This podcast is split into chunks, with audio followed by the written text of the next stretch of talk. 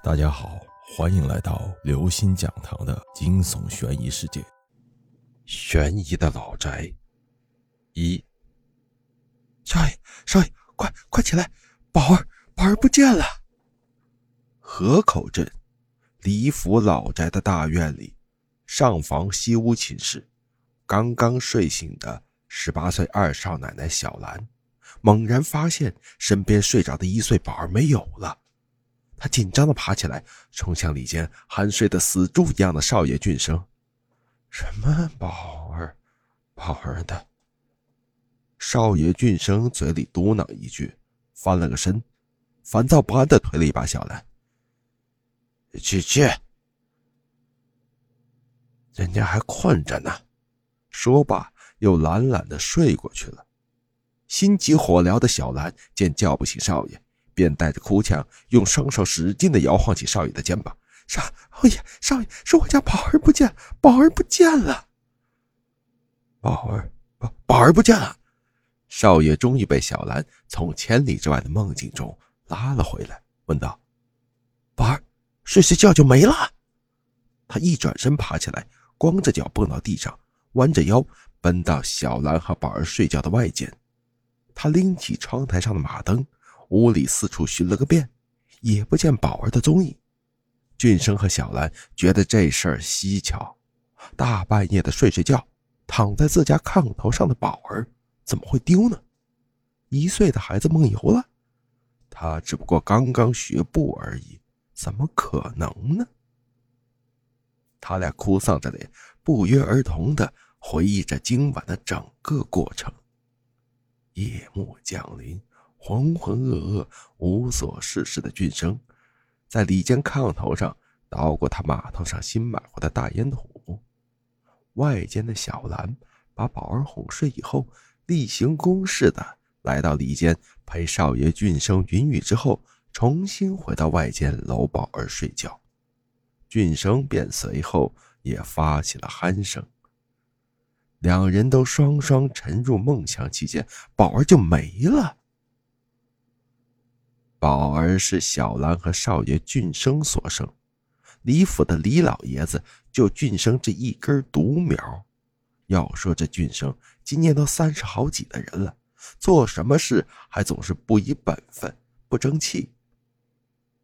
对于家业大染房上的事儿，俊生更是马尾巴拴豆腐，没有一宗能提得起来的。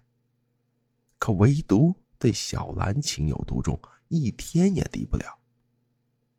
其实，二少奶奶小兰是美红家捡来的孤儿。打记事起，小兰就伴随在美红身边，两人一天天的几乎形影不离。美红过门时，带小兰过来做使唤丫头。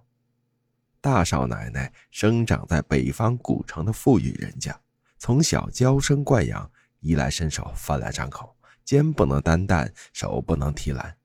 每日吟诗咏歌，愁苦清高，郁郁寡欢。他仿佛似那活在世外桃源、与世隔绝的娇娥。小兰是大少奶奶美红的贴身仆人，无论白天晚上，美红一时都离不开小兰的伺候。小兰也随时伴随在大少奶奶美红的左右。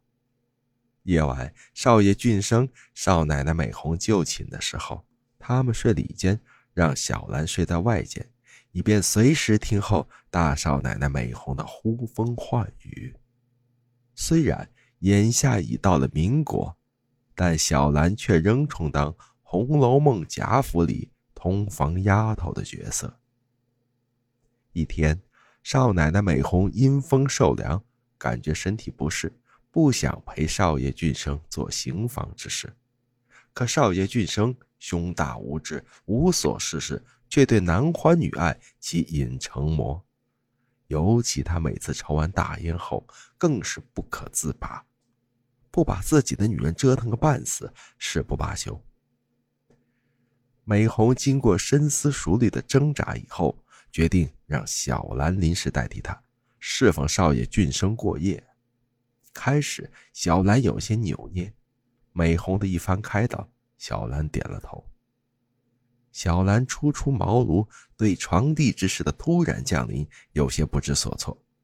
她怯生生地来到少爷俊生的床前，昏黄的马灯映红了他羞涩的脸庞，低着头，手紧拽着衣角，忐忑地说：“少爷，少奶奶今晚身体欠佳，让俺过来陪你。她在外间睡了。”少爷俊生面对此情此景，惊叹不已。他没有多想，小兰的楚楚动人、婀娜多姿，早让他垂涎三尺。只是以前碍于情面，不敢轻易下手。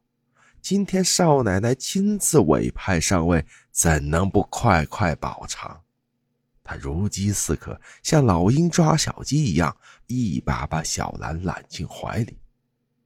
小兰早知道此刻会发生什么。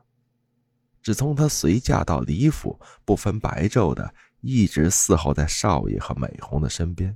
虽然没有亲眼看到少爷和美红每天的床笫之欢，但必定隔墙有耳，令她早熟。鸳鸯戏水，哪个少女不怀春呢？可此后通过这一晚的鱼水之欢，少爷却一发不可收拾。几天不接触，小兰也是寂寞难耐呀。不久，小兰竟然怀孕了。李府老爷子知道此事后，觉得传出去怕伤了自家门风，就决定让少爷俊生填二房，明媒正娶小兰。因为小兰怀的，那必定是李家的后啊。少奶奶美红听老爷子和太太说。让少爷俊生添房，自己也觉得心有惭愧，因为自己的肚子太不争气了。和少爷结婚十多年，竟然一点动静也没有。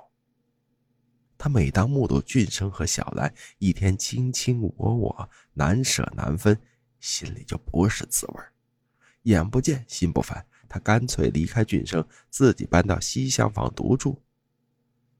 少爷俊生和小兰办了喜酒以后。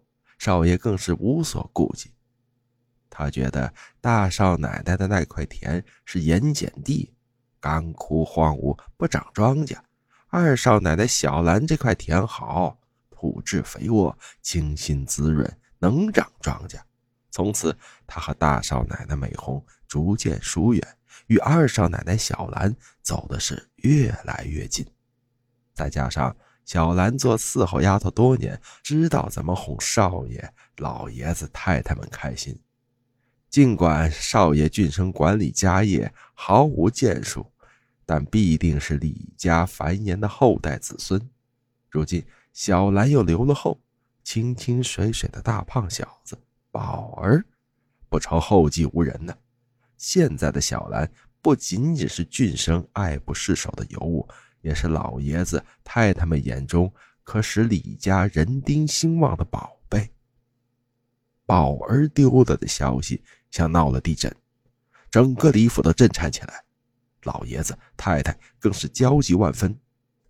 少爷俊生、二少奶奶小兰那是哭得死去活来。哭有啥用？这个没用的东西！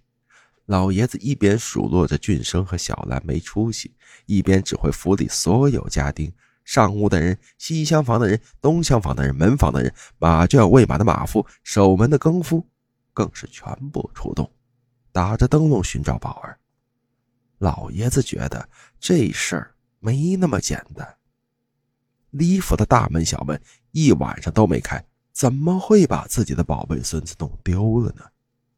大家在李老爷子的吩咐下，找遍了后花园、池塘、前院的树丛、炮台、凉亭、楼阁、染坊、仓库，哪儿都没发现一点蛛丝马迹。正当大家垂头丧气、无可奈何的时候，几声婴儿的哭喊揪去了所有人的心和眼眸。这时，只见假山的石洞里，大少奶奶怀抱着宝儿，慌里慌张地跑出来。找到了，找到了，宝贝在这儿呢，在这儿呢。各位听众朋友，本期节目到此结束。如果您喜欢，请关注、订阅、点赞、转发四连击，谢谢您的支持，我们下期再见。